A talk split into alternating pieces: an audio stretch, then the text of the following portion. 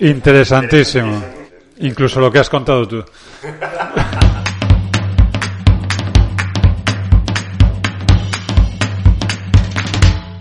Esto es BIMRAS. El podcast sobre BIM y tecnología aplicada a la construcción. El podcast sobre BIM que Chuck Norris no se atreve a escuchar. Bienvenido a BIMRAS Podcast, el espacio en el que charlamos sobre la metodología BIM y su aplicación en el sector de la construcción. BIMRAS es un podcast producido por Edilicia BIM Soluciones BIM Inteligentes. En Edilicia BIM, además de elaborar este espacio, damos servicio de consultoría en metodología BIM. Puedes encontrarnos en www.ediliciabim.com. Buenas a todos, soy Rafa Tenorio y hoy me toca a mí conducir este nuevo episodio. Ponte cómodo, sube el volumen y sé bienvenido a Imbras Podcast. Bienvenidos también a los reyes de la podcastfera BIM hispanohablante que me acompañan. Rogelio Bricoquín Carballo. Hola Rogelio. Eso de Bricoquín. Hombre, le metes mano ahí al, al, ordenador para reparar la pantalla como te pone un cuadro, es una, maravilla. y Evelio Media Márquez Sánchez. Hola Evelio. Muy buenas.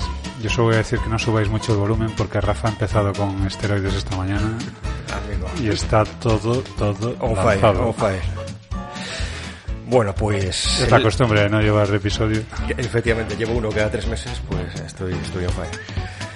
En fin, hoy vamos a hablar del sector retail. El sector de venta directa al consumidor afronta un momento, o más bien una, época, un periodo de tiempo, de cambio de paradigma. Ya no es necesario que los consumidores vayamos a los comercios a adquirir productos, o menos no físicamente. Lo podemos hacer desde la comodidad de nuestros salones, de nuestras casas, a través de nuestros dispositivos móviles. Ante esta situación, el sector ha tenido que adaptarse, optimizando sus infraestructuras y sistemas productivos y ofreciendo al usuario final un elemento diferenciador que le invita a desplazarse desde sus hogares al centro comercial. Precisamente en cuanto a optimización de recursos y procedimientos, la metodología BIM tiene mucho que decir.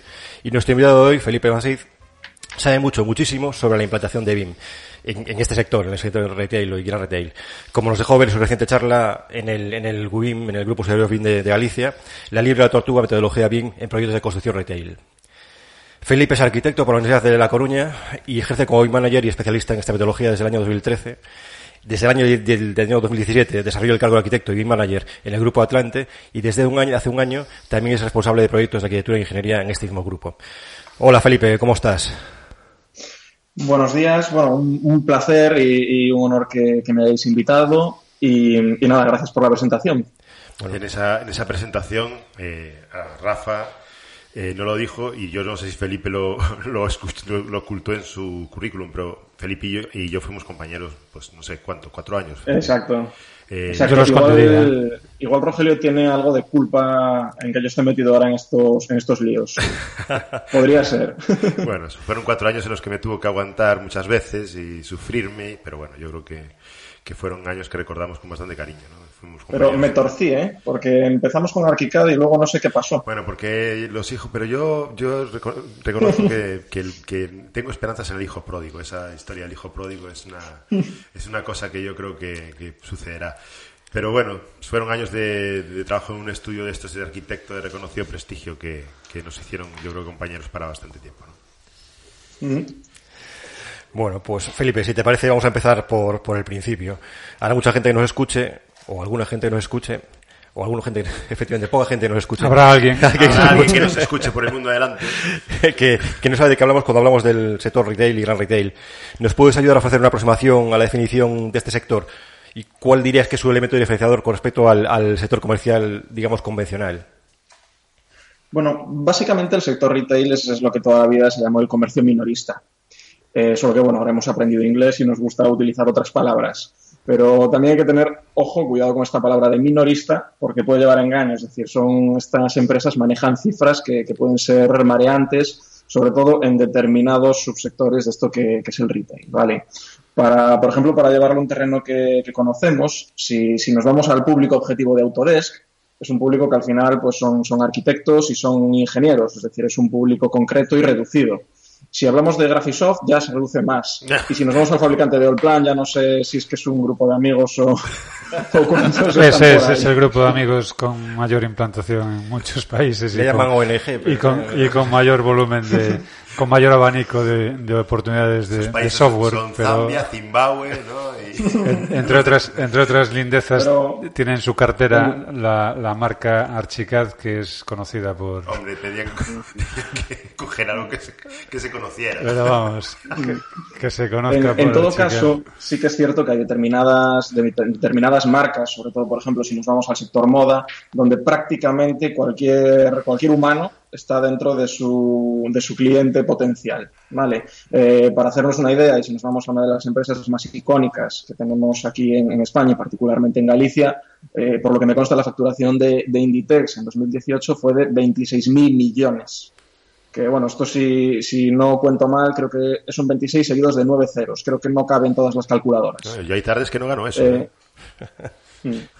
Si, si, nos vamos a otra empresa, por ejemplo, del sector, también plantada en Galicia, que es STL, creo que en ese año su facturación también estuvo en torno a, los 350 millones de euros. Es decir, son empresas muy grandes eh, y, son empresas que tienen, la verdad, mucha palanca para, para, para, hacer lo que les interesa y para, y para optimizar todos sus procesos internos. ¿vale? Y luego decías, también preguntabas que cuál es la diferencia entre lo que es el, sector más estándar y este gran retail. Hmm. Bueno, al final este, este gran retail son, son empresas multinacionales. Son empresas que construyen en, todo el mundo, bueno, son empresas que operan en todo el mundo y esto, lógicamente, si abren puntos de venta, les obliga a construir en todo el mundo, ¿vale? De hecho, hay empresas que creo que ya solo les queda, lo siguiente sería ya abrir en la Luna o en Marte, vamos a darles tiempo, pero ya directamente parece que no tienen países hacia donde seguir creciendo. Bueno, pues ahora que ya tenemos un poquito más claro y, sobre todo es, muy claro la diferencia, o sea, no, no tomarse esto como comercio minorista como un, bueno, precisamente eh, considerarlo como algo menor, sino, bueno, que abarca un amplio abanico de, opciones. ¿Cómo se propicia este sector a la adopción de la metodología BIM o de procedimientos basados en ella? ¿Cómo receptivos son los clientes a, esta metodología? Mm. Bueno, hay que tener en cuenta que, este sector muchas veces es un sector vinculado al mundo de la fabricación y el diseño. Es decir, es gente que tiene I más D y además es gente que está acostumbrada a fabricar cosas, tienen, tienen plantas de fabricación. Eh, su núcleo de negocio está muy estructurado, es decir, ellos fabrican, pues, por ejemplo, si volvemos a la moda, fabrican ropa, eh, distribuyen ropa y venden ropa y eh, lógicamente esto pues les, les, lleva a tener muchos sistemas industrializados, eh, por ejemplo, están cercanos también a metodologías como puede ser la metodología Lean, por tanto ya han oído hablar de, este tipo de optimizaciones. ¿Y qué pasa? Que luego dentro de estas empresas, que son muy grandes, eh, pues muchas veces hay un, equipo más pequeño de gente rara, de gente que no, que no hace lo mismo que ellos y es gente que va construyendo cosas por ahí. construyen tiendas pues en España, en China o en Brasil. Eh, es un sector además con, mucha capacidad económica, lógicamente las, cifras lo avalan y no les tiembla el pulso, es decir, no, te encuentras con los problemas que te puedes encontrar en una empresa más pequeñita, decir, bueno, esto es una inversión grande, eh, las licencias de estas cosas con las que trabajáis vosotros son caras, eh, cuánto nos va a salir, no, no. Es gente que, realmente cuando se mete en esto es porque normalmente lo tiene claro, porque sabe qué beneficios les puede dar y es gente que no tiene problema en invertir dinero. Eh, aquí, por ejemplo, por poner una, bueno, una, una anécdota, eh, hace, hace unos años estábamos dentro de una empresa de estas eh, dando un, curso sobre creación de familias. claro, a una persona familiarizada con Revit, pues dices, oye, estoy haciendo un curso de creación de familias y le parece algo razonable. En esta empresa, nosotros, una empresa de retail y al equipo de arquitectura, dimos un curso de creación de familias y ellos tenían su diplomita con curso de creación de familias. Eh, en un momento pasó por el departamento una persona de, otro equipo que no tenía nada relacionado con la construcción y le dijo, ¿a qué os dedicáis aquí? ¿Por qué hacéis en, este sitio un curso de creación de familias? Claro, tú si no sabes qué es esto del Revit y te explican un curso de creación de familias, pues no sé qué estaría pensando esta persona de, de cómo eran las prácticas de ese curso. Vale. Entonces, bueno, también luego hay que tener en cuenta que, aquí aplica esto de la, de la curva de, de, Garner o el ciclo de sobreexpectación. Y a mí, de hecho, me da cierto, cierto miedo a veces utilizar la palabra automatización porque las expectativas eh, son, son muy altas, es gente que ya digo está acostumbrada a, industrializar mucho las cosas, a automatizar mucho y bueno, este es un mundo donde, donde las cosas hay que tomarlas a veces con calma y sobre todo cuando empiezas con implementaciones de este, de este tipo. Recuerdo además también un, caso en donde, por ejemplo, estábamos comenzando la implementación y bueno, se hablaba un poquito sobre los usos BIM o, para qué lo iban a utilizar. Y eh, pues cuando comentábamos del tema de la posibilidad de sacar vistas 3D, nos decían que, bueno, no, que ellos no aplicaba, ellos se corregían con, con, el miembro de dirección que ellos revisaban las tiendas, eh, no, no, era una persona acostumbrada a ver planos, no necesitaban vistas 3D. Bueno, esto se tradujo en que la primera vez que le presentaron los planos, pues iba, iba en un A3, un plano, pues cubriendo la mayor parte del A3 y al lado una pequeña vista 3D. Eh, eso fue mutando hasta que se cambió la situación. Es decir, luego pasaban a ser todo vistas 3D y algún pequeño plano para poder orientar las vistas 3D. Y eh, además eh, mutó hasta el punto de que al principio no eran necesarios renders y ya completo casi el proceso de implementación, pues hubo que en algunos casos volver al principio para poder hacer, renders. Entonces, bueno, sí que es cierto que son son empresas donde el cliente no suele ser un técnico, es decir, es un profesional, pero no relativo a, este sector, y es importante la, la venta, la venta interna. Entiendo, Felipe, que en, estas empresas tienen clarísimo eh, lo que les va a costar y el retorno de inversión que, que esperan por parte de una implementación BIM, ¿no? Sí, claro, eh, claro tiene lo que le va a costar porque, bueno, normalmente tú lógicamente les, les planteas un, proceso de implementación eh, con una serie de hitos, con unos costes desglosados de todas las cosas e incluso lo que le van a salir las licencias. Los, los costes luego de retorno, lógicamente, van a depender de hasta dónde ellos eh, quieran llegar. Y de hecho es un tema delicado porque, bueno, son, son empresas que, que van muy rápido, funcionan muy rápido, nunca hay tiempo para nada. Y, es cierto que por parte de la dirección también hay que poner mucho interés en que esto funcione. De hecho, eh, recuerdo, bueno, una, una vez que donde estábamos, eh, pues ya estaba toda la documentación preparada, la gente ya debería estar trabajando, pero bueno, pues seguías pasando por el departamento y se veían pantallas de CAD. Hasta que un día, bueno, pues uno de los directores generales eh, dijo, que la próxima vez que volviese a pasar por el departamento y ver una pantalla de cada abierta, el que la tuviese abierta iba a tener problemas. Y a partir de ahí, bueno, la cosa, la cosa fluyó, fluyó mejor. Vale. Entonces ya digo, sí que el, el retorno, bueno, yo he escuchado cifras, eh, no sé si creerlas, pero de estudios internos de, esta, de alguna de estas marcas que decía que habían ahorrado un 30% de coste y en torno también un cercano a un 30% en tiempos de construcción, ¿vale?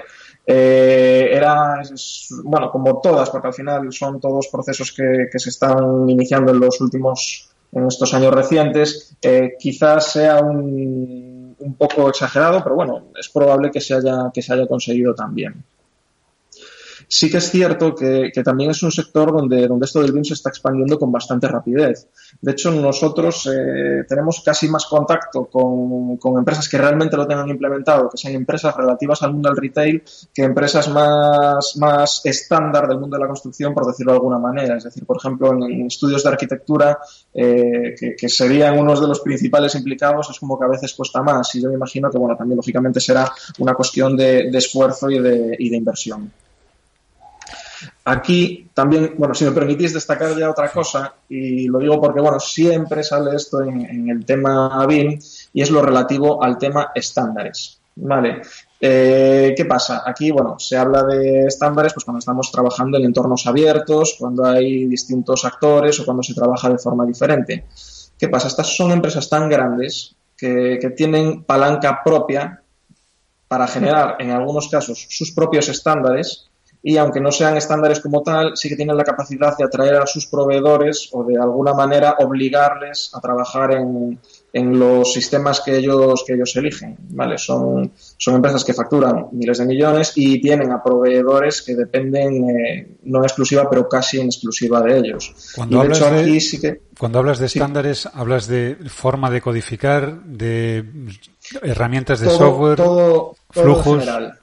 Mm todo en general, eh, formas de trabajar, eh, podemos hablar de podemos hablar de IFC, porque al final son empresas que suelen trabajar en, entornos cerrados o, propietarios donde no aplica esta situación. Hablamos de temas de codificación, porque son empresas que también normalmente trabajan con IRPs y los elementos los tienen en muchos casos codificados con una codificación propia y además es una codificación que comparten ellos con sus proveedores en muchos casos. Entonces, ya digo, em, sí que es cierto que siempre que hablamos de, estándares pues, relativos, pues quizás los que nos puede obligar a trabajar con la administración pública, aquí no aplican porque, ya digo, son entornos eh, cerrados, propietarios y en donde se trabaja pues de una forma en, ese aspecto más ágil, es decir, no se pierde un segundo en compatibilizar cosas, sino que trabajamos todos dentro del mismo sistema. Y a, la hora de trabajar, de, incorporarse a ese, a ese, sistema, entiendo que, claro, que el, proveedor que ya está metido en el flujo lo tiene asumidísimo.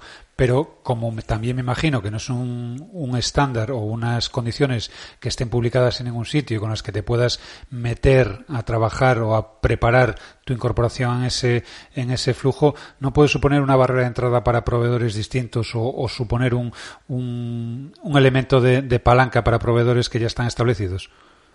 Mm.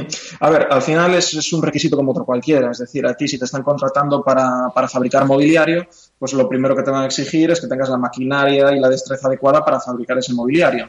Pero es que además, si están trabajando en este tipo de plataformas, lo segundo que te van a exigir es que seas capaz de trabajar con ellos en este tipo de plataformas. Em, para ellos es necesario tienen, tienen la, la, capacidad para obligarlo y ya digo, eh, es elección de, del proveedor externo que va a trabajar con ellos, pues meterse o cumplir estos requisitos o no cumplirlos. Por supuesto, pero iba, yo iba más allá, eh, más al, al, tema de cómo, cómo planifican, si lo planifican, ese onboarding, ese, esa llegada de un nuevo proveedor que, entiendo que no tiene la experiencia que tienen los que ya están establecidos en su, en su flujo de trabajo y que, y que necesita pues conocer el, el día a día de, de, un flujo de trabajo que le es ajeno y sobre todo que no le es posible conocer previamente o con el que tener experiencia previa. Sí, a ver, desde luego hay, hay, una serie de protocolos, una serie de protocolos pues que son para, para modelado, para entornos colaborativos, para, para, eh, para, codificación, para coordinación, es decir, todo esto nosotros en, en, muchos casos lo que, lo que hacemos o ayudamos a hacer son protocolos que permitan a todos, tanto, tanto internos de la compañía como proveedores externos, trabajar pues en este, en este mismo lenguaje.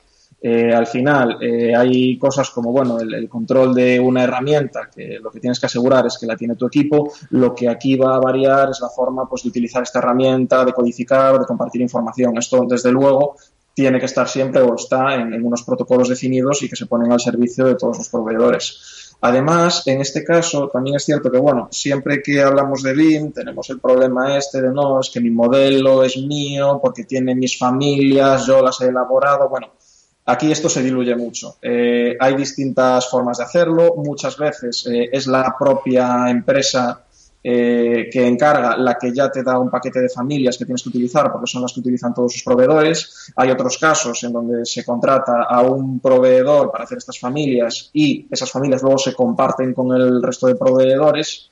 Pero ya digo, eh, normalmente lo que hacen es trabajar todos en un, en un sistema común, ¿vale? Sea para distintos proyectos, puede haber distintos proveedores, pero van a trabajar todos con las mismas herramientas, mismas bases de datos y mismos protocolos.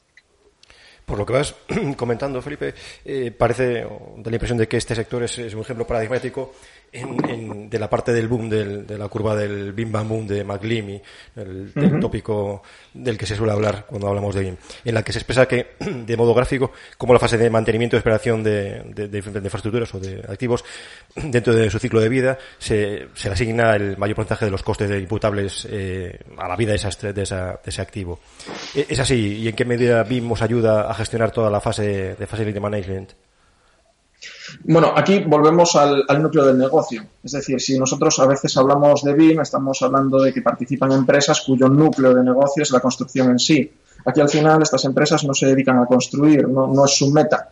La construcción es una, es una fase de espera obligada.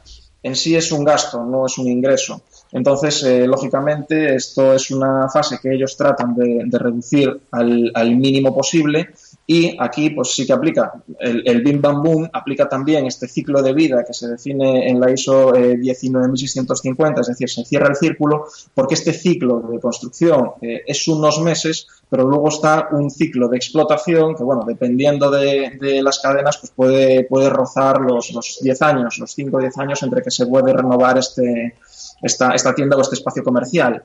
En este caso, eh, es muy importante para ellos tener un, modelo ASBIT fiable, eh, quizás con una hoja COBIE donde tú pues, puedas meter información relativa a las máquinas que se están utilizando o incluso números de, serie. ¿Por qué es importante esto para ellos? Pues imaginémonos que una de estas empresas con, base en España eh, tiene un problema en una tienda de Singapur, un fallo en el aire. En Singapur el, aire acondicionado es, un síntoma de, es un símbolo de lujo. Eh, tú no puedes tener una tienda en Singapur ah, con, un aire que no esté funcionando eh, adecuadamente. Y los señores que lo mantienen probablemente estén aquí. Si este señor no tiene un asbil fiable, probablemente mande a un técnico de Singapur a una tienda sin decirle en dónde está esta máquina, sin decirle qué tipo de máquina es, y sin decirle qué es lo que necesita llevar. Bueno, si toda esta información la tenemos, eh, este problema en la tienda que, que pues podría llevar un día en solucionar, podemos solucionarlo en unas horas.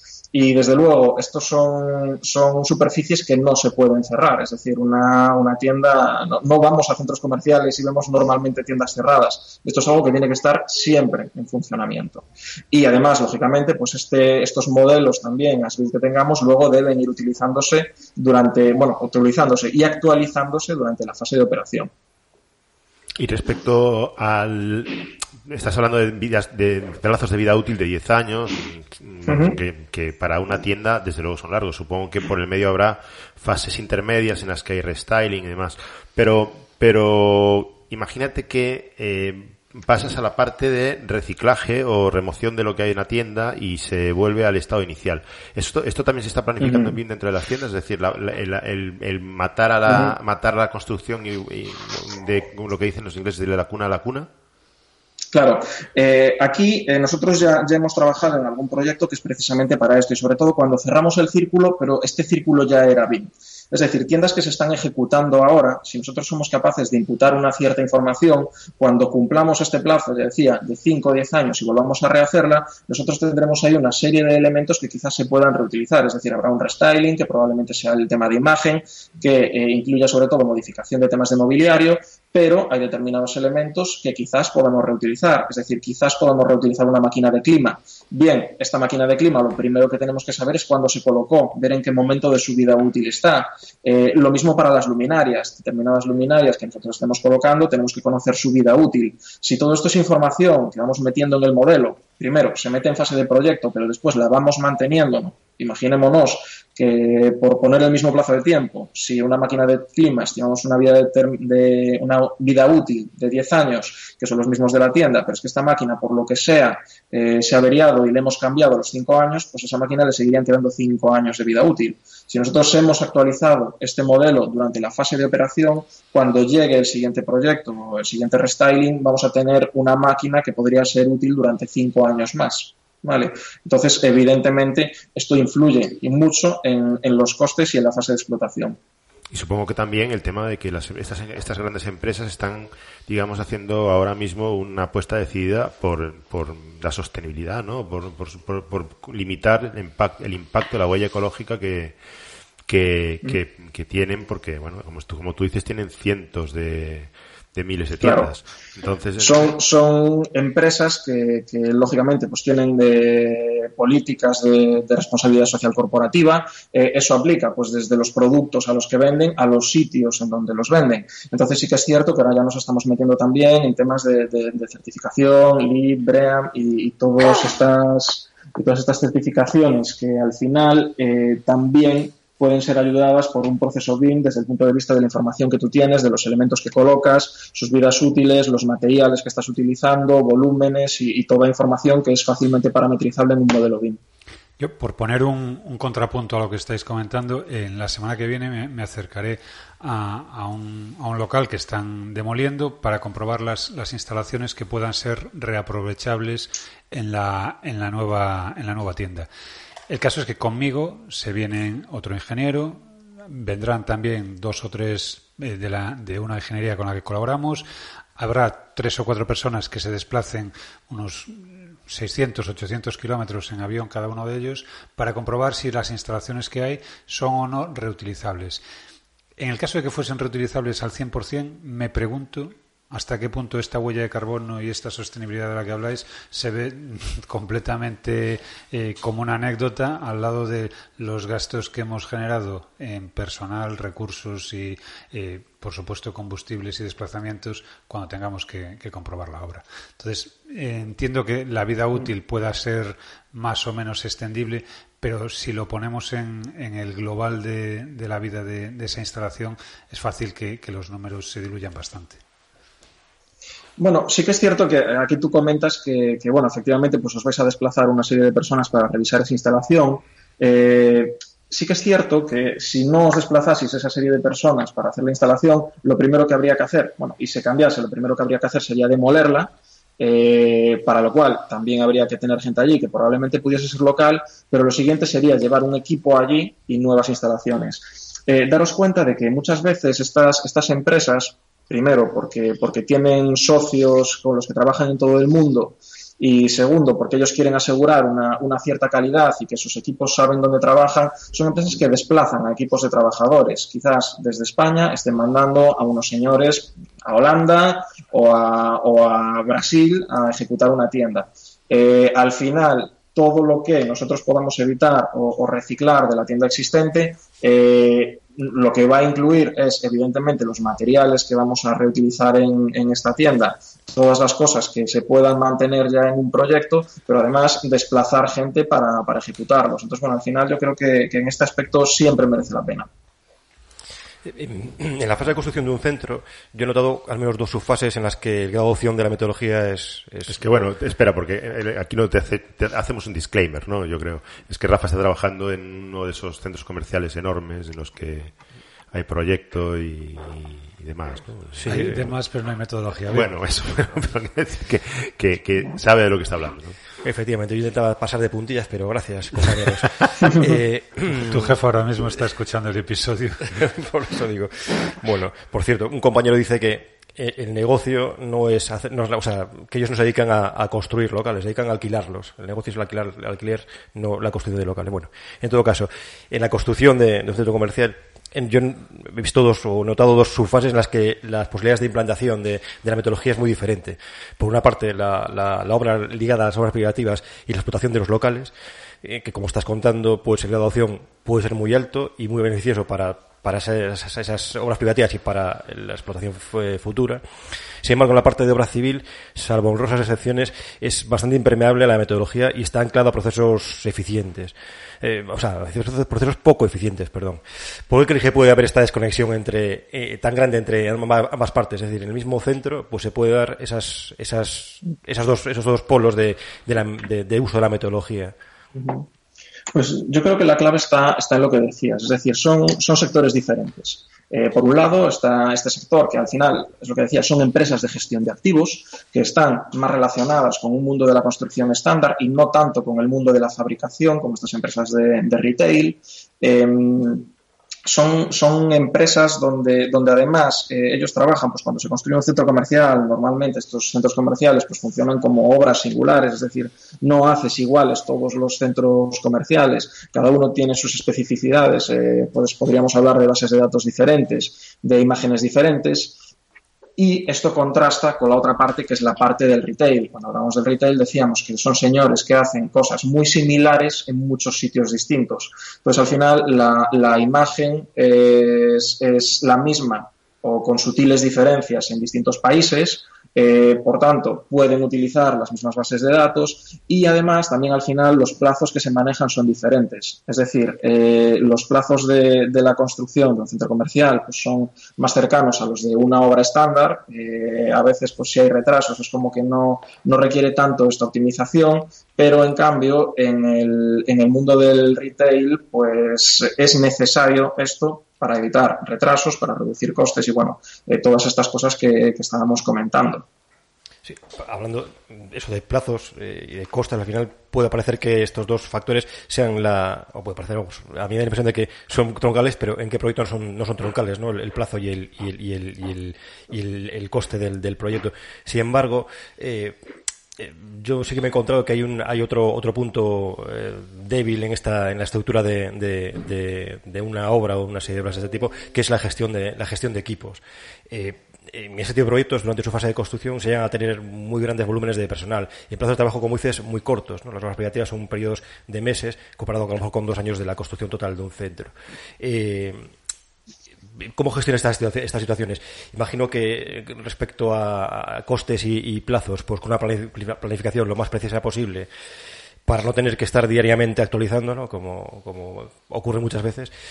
Y en el caso de gestión de equipos, ¿cómo, cómo, cómo lo realizáis? ¿Cómo lo hacéis? ¿Tenéis algún proceso eh, o habéis implementado algún proceso también eh, dentro de, esta metodología de trabajo para, para que nos puedas adelantar, que nos puedas contar? Hmm. A ver, eh, sí, sí, que es cierto, hay que destacar que en retail el tema este de los retrasos adquiere una nueva dimensión.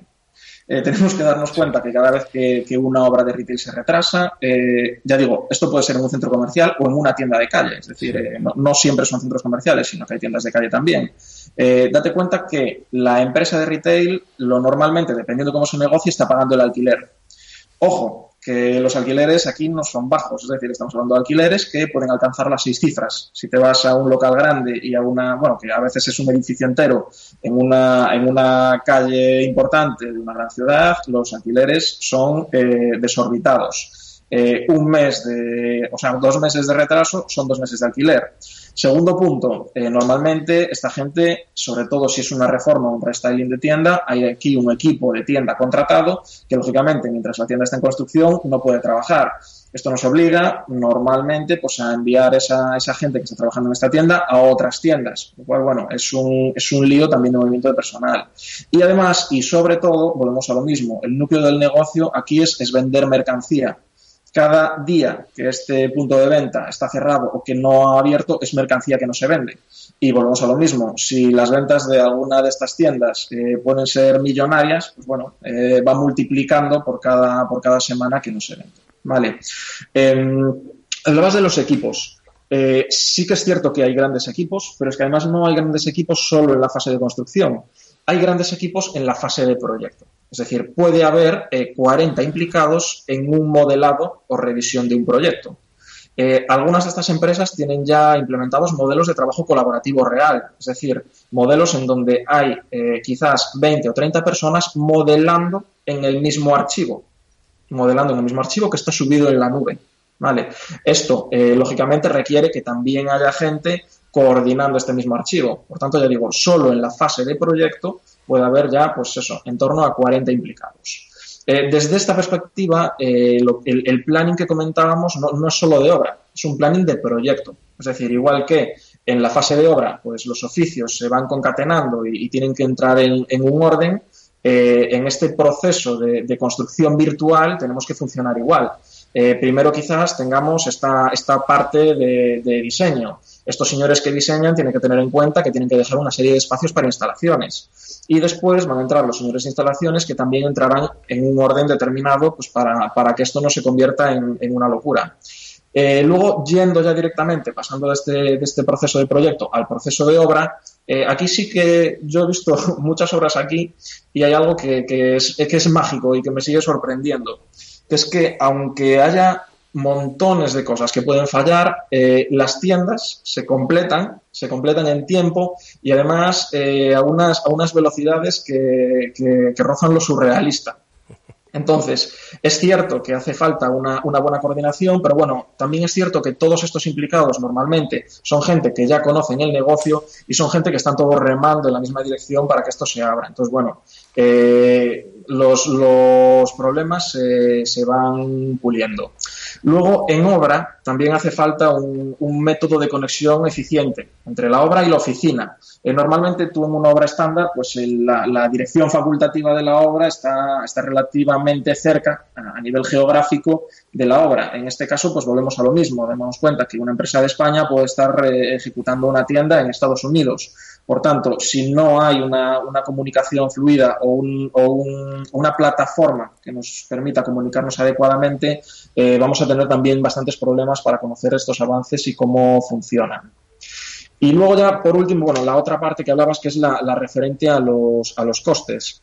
Eh, aquí eh, sí que es cierto que decíamos que son empresas con, con, una gran fuerza económica, pero también hay que tener en cuenta, lógicamente, que todas normalmente trabajan con ERPs.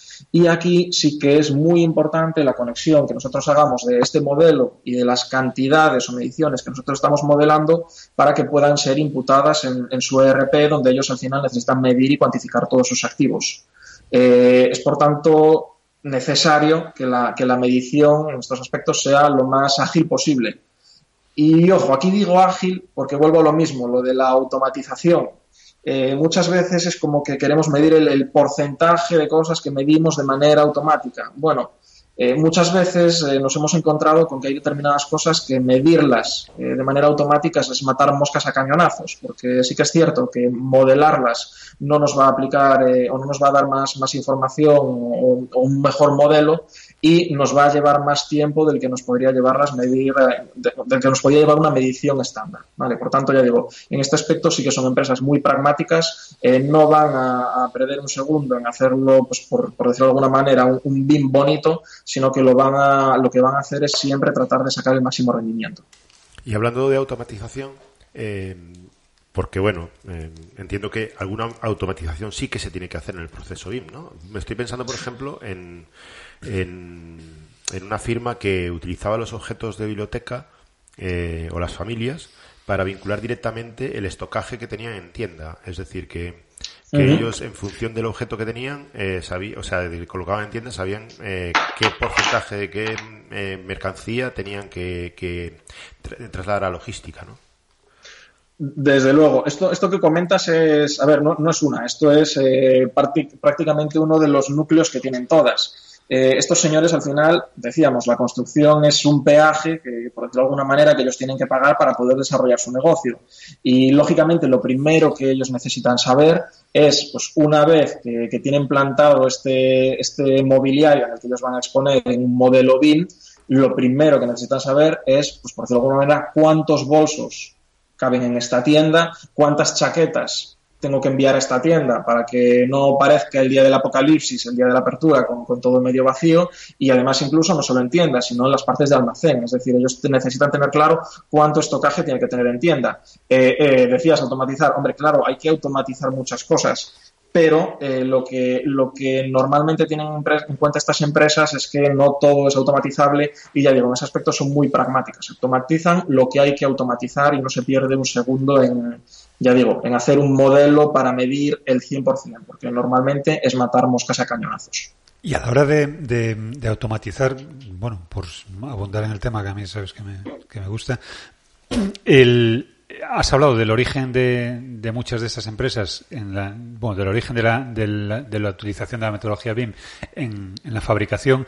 Yo me pregunto cuántas de estas tienen vinculado el modelo arquitectónico de la, de la tienda con como estáis hablando ahora, los elementos de mobiliario o de, de, equipamiento de la tienda y con la fabricación automática de, o, lo más automatizada de estos mismos elementos. Lo digo pensando en que me suena que alguna de estas grandes marcas salía de salía con las estanterías del, del de la pantalla directamente al, al palé. Hmm. Eh, a ver, bueno, esto ya normalmente depende del proceso de fabricación que tengan los proveedores. Es decir, normalmente a la empresa lo que, a la empresa de, retail puramente lo que le interesa, pues es por ejemplo lo que comentaba Rogelio, la, medición del, merchandising, la medición del producto que ellos van a tener en tienda. Y esto normalmente ellos sí que se automatiza una medición en el modelo. Esto es, esto es clave, se automatiza una medición en el modelo y esto normalmente trata de conectarse con un ERP. Lo mismo con las cantidades, eh, por ejemplo, pues cantidades, metros cuadrados de suelo, unidades de mobiliario, en el caso sobre todo de que el mobiliario sea un mobiliario estándar que siempre se hace igual. Luego está la otra parte, donde es pasar esto del proceso BIM a la fabricación de ese mobiliario. Y esto ya digo, normalmente eh, pasa por, por, la empresa que lo ejecuta. Eh, sí que es cierto que nosotros también, lógicamente al final derivado de esto, trabajamos con, con empresas constructoras o, del sector contract, que al final lo que, lo que hacen es pues, fabricar estas piezas. Aquí sí que es cierto que normalmente ellos ya tenían otro tipo de procesos implementados que normalmente van por delante de los procesos de construcción, pero sí, en todo caso, también se busca en la medida de lo posible una, una automatización. Em, la automatización completa, eh, yo de momento no la he visto. Esto que, dices que salga todo de la pantalla, un palet, bueno, siempre hay cosas por medio, pero sí que es cierto que hay mucha información que ya se, que ya se automatiza y se saca de manera muy rápida. Estamos hablando de plazos ajustados de trabajo, de presupuestos, no menos justos y de equipos muy numerosos, eh, parece que es el caldo cultivo de cultivo ideal para, para que se prodiguen las interferencias entre, entre distintas disciplinas y, oficios. ¿Dirías que, que, un flujo basado en BIM os ayuda a minimizar, si no eliminar este tipo de incertidumbres? ¿Y cómo resolvéis las interferencias de gran calado? Que es un tema que me interesa especialmente porque día a día tenemos que lidiar con él. Por ejemplo, hacer comulgar los ritmos de trabajo de este sector, del sector del retail, con, con una infraestructura gestionada por la administración pública. No diré que la gestión sea mejor o peor, la, la, administración, pero desde luego es distinta, los tiempos son distintos y, la repercusión del coste también es muy distinto. Hmm. Es, cierto que como equipos tan grandes, una, una de las estrellas de, la implementación BIM al final es la, coordinación, la coordinación de disciplinas. La coordinación de disciplinas ya, en lógicamente, en el modelo. Eh, para esto hay que combinar distintos factores. Es decir, eh, nosotros eh, normalmente, de la forma en la que se suele trabajar, es en primer lugar partir de un buen modelo de estado actual.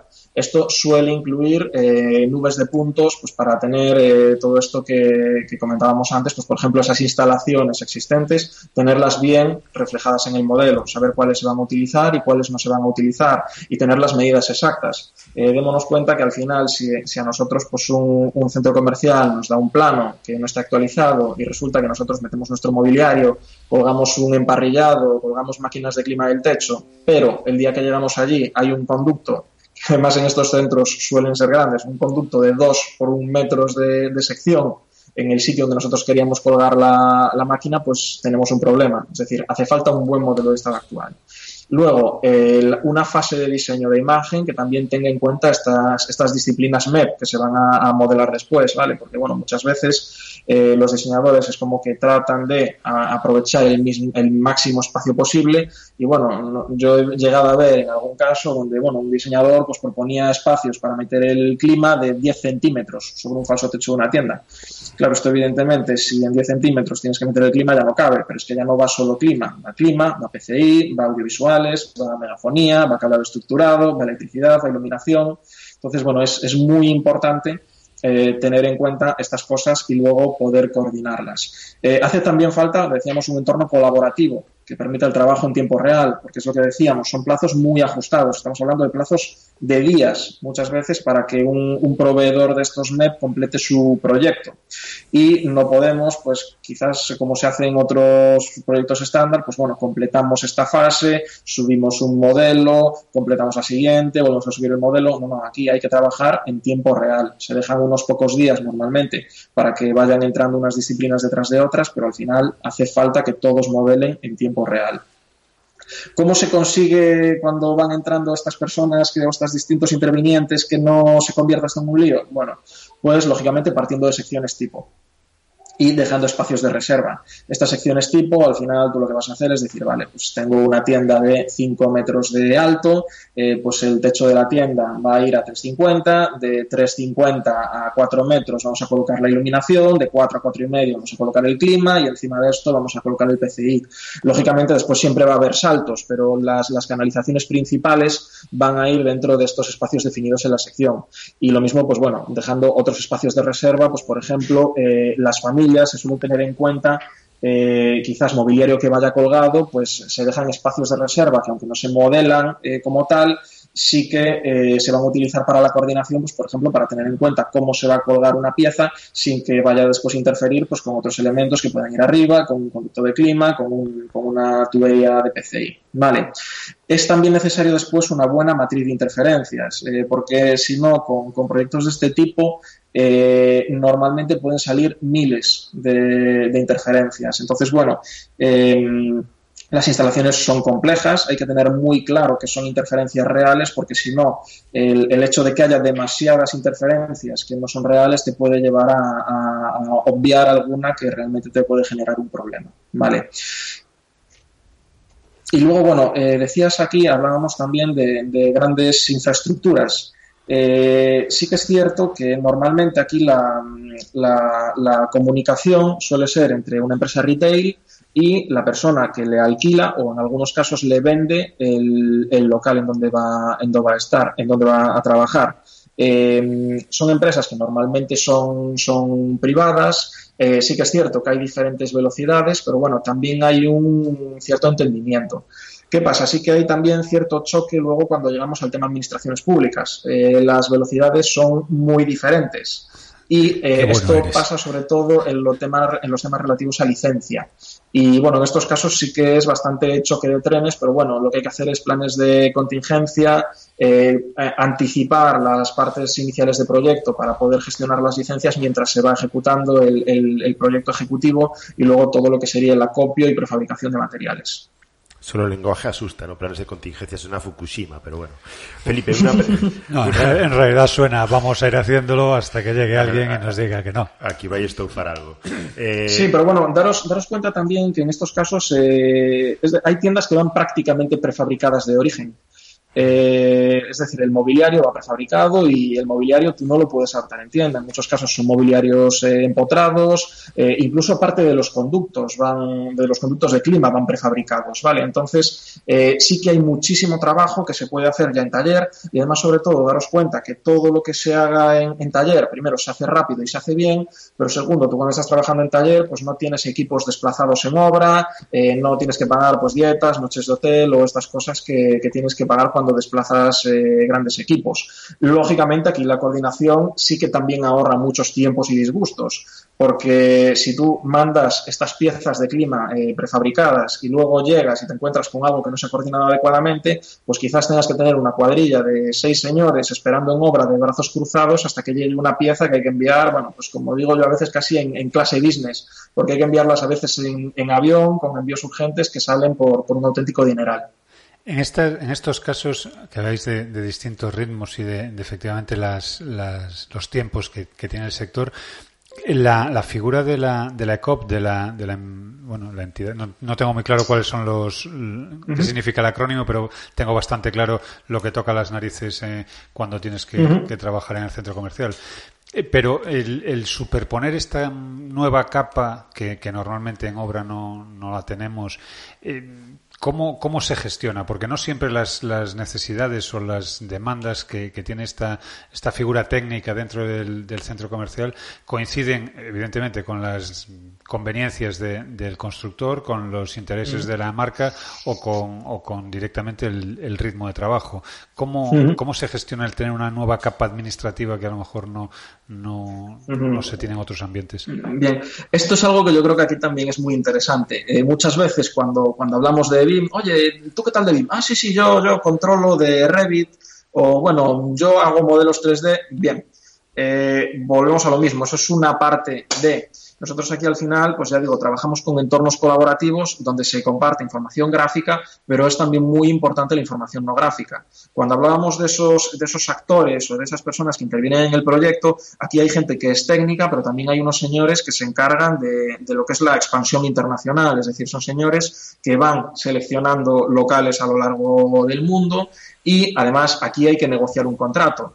Eh, estas empresas normalmente ya tienen unos requerimientos, unos requerimientos en referencia a las cargas de clima que van a tener, a las necesidades eléctricas por metro cuadrado que tiene una de sus tiendas y esto normalmente ya se va incluyendo en el contrato.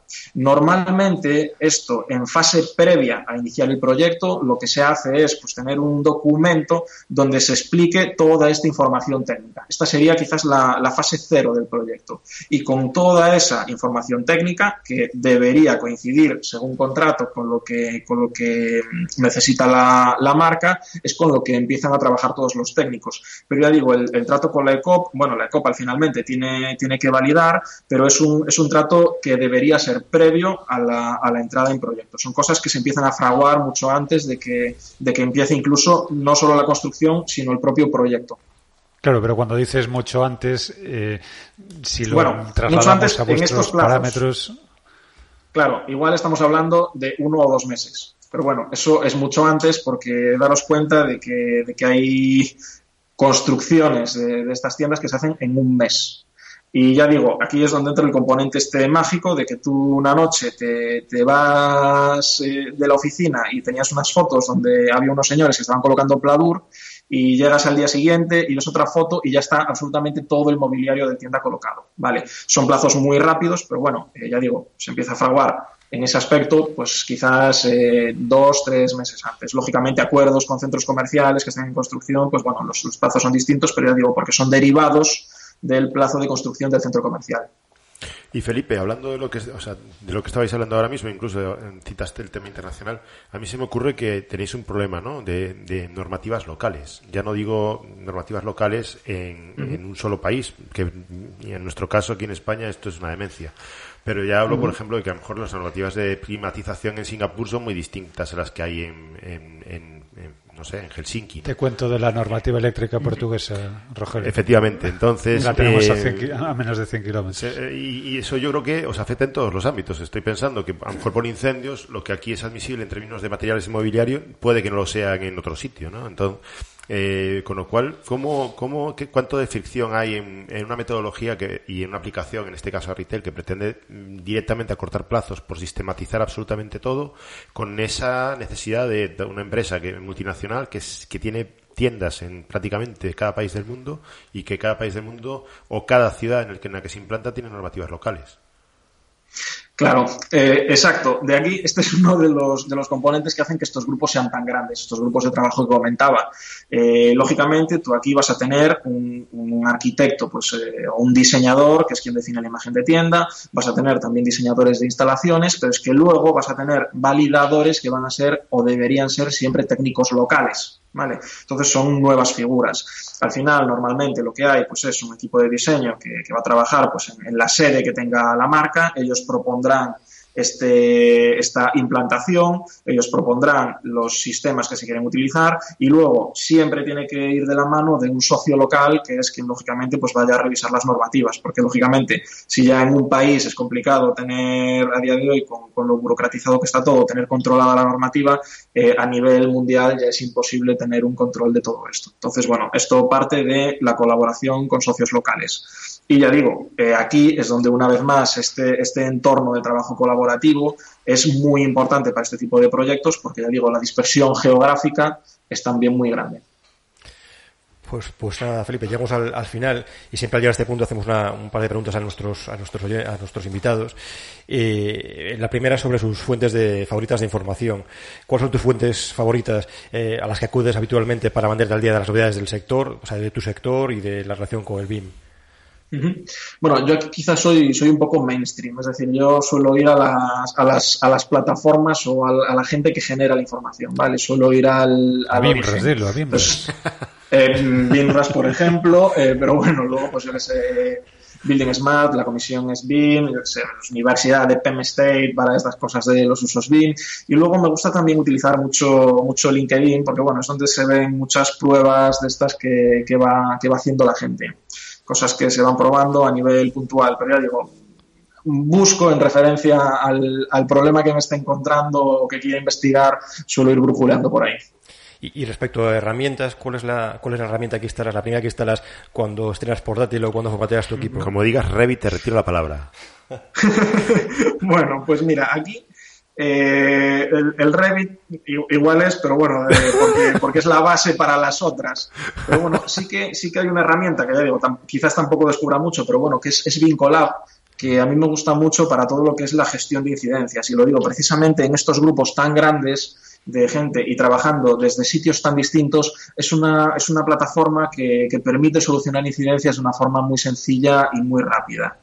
Y, y, luego sí que hay, hay otra cosa que también lógicamente debería ser básica, pero que luego cuando te metes no lo es tanto, que es el tema de Navisworks. Yo creo que es una herramienta muy potente, pero que está en general muy, muy infrautilizada. A nosotros nos pasa, por ejemplo, muchas veces, pues cuando queremos contratar gente, entonces, bueno, pues eh, vamos hablando de, oye, pues qué tal, pues mira, pues Revit bien, modelo esto, se hace familias, controlo de MEP, y luego es que como cuando saltamos al, al Navisworks, bueno, sí, lo conozco, o lo vi en el máster, pero bueno, yo creo que es una herramienta muy interesante primero para la, para la detección de interferencias y segundo pues para temas de, planificación y que está muy, muy infrautilizada. Oye, has comentado de, de Vincolab y fíjate que a mí la parte que más me, me atrae de, de, esa herramienta es la parte de comunicación de, de incidencias. Con lo cual me trae a la cabeza una cuestión que me ha estado rondando durante toda la conversación, pero que, que, que no se me había pasado por la cabeza meterla dentro. ¿Cómo gestionáis la, comunicación en un, en un ambiente como de tanta velocidad y de tanta toma de decisión inmediata? Claro, pues al final es lo que digo, con, plataformas colaborativas. Aquí lo que tratamos de hacer es sobre todo evitar el correo electrónico. Eh, ¿Por qué evitar el correo electrónico? Bueno, pues que tú un correo electrónico lo diriges a una persona, pero no asignas nada, no pones fechas. Eh, pues trabajamos, por ejemplo, con, plataformas como Microsoft Teams, que, nos permite pues tener una comunicación de todo el equipo y, mandar mensajes para que todo el mundo los, eh, los conozca, subir archivos que, siempre van a estar en, en la versión definitiva. Utilizamos, ya digo, también en este caso Vincolab, porque Vincolab es una herramienta que al final lo que te permite es poner una, poner una incidencia, la puedes vincular además al, al modelo, sea en Navis, sea en, en, Revit, puedes adjudicar a una persona, puedes ponerle un estado de si está pues, solucionada, pendiente, cómo está, y una fecha de, de resolución. Y además, pues luego, lógicamente, pues eh, entornos colaborativos ya puros BIM, donde al final tú lo que tengas es un modelo 3D que esté accesible a todo, a todo el equipo y donde se puede ir modelando en tiempo real. Pues, pues nada. Y, oye, una pregunta así. Y, perdona, disculpa. Y, y, en tu, y en tu móvil hay algún, o sea, incluyes tu, tu teléfono móvil en el flujo, uh -huh. en el flujo, en la metodología pues, de trabajo en el flujo. Rafa en realidad sí, está preguntando eh, si utilizas WhatsApp para dirigir las obras. Eh, esto, esto eh, os parecerá mentira, pero realmente es uno de los caballos de batalla que tenemos cuando, cuando comenzamos con implementación. No nos cabe Se usa duda. mucho. El WhatsApp es una herramienta maravillosa para las obras. ¿Qué pasa con el WhatsApp? Que el WhatsApp, al final, eh, tú le estás mandando una foto a alguien, pero esta foto se queda en su móvil, no está subida a un entorno colaborativo. Eh, luego, si ese alguien, Dios no lo quiera, se va de vacaciones, eh, y hay cualquier problema en obra, pues bueno, la información la tenía este señor, no la tienen los otros, entonces nos tiramos de los pelos. Por eso ya digo, yo creo que estos entornos colaborativos donde la información está compartida y se sube de manera automática al entorno colaborativo son básicos.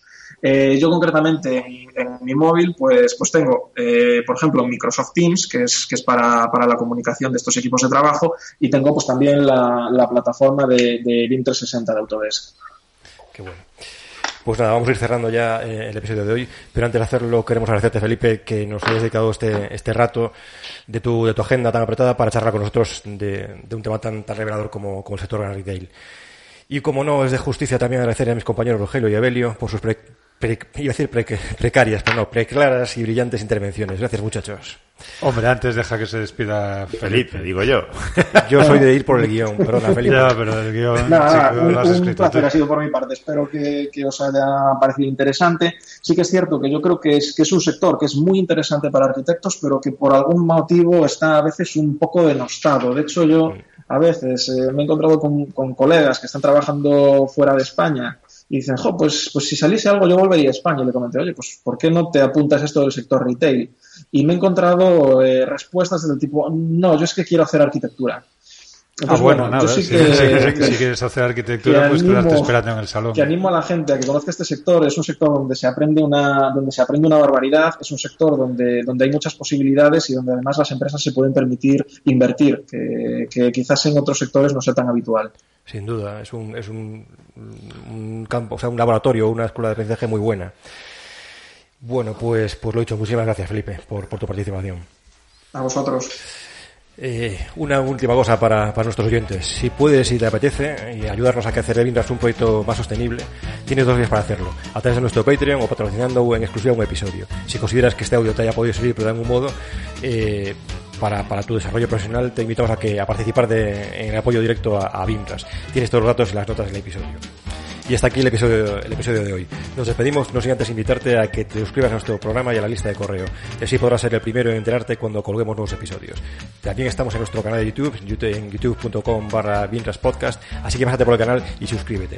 Te pido también que nos valores con 5 estrellas en iTunes o en tu servicio de podcast favorito, para que podamos llegar a más gente. Muchas gracias. Aprovechamos la ocasión para invitarte a que si tienes alguna duda o sugerencia, nos hagas llegar a través de la dirección de correo info.vinras.com. Un saludo y hasta el próximo episodio de Vinras Podcast el podcast sobre bien que Chuck Norris no se atreve a escuchar. Pero que tienes razones como puños, ¿no?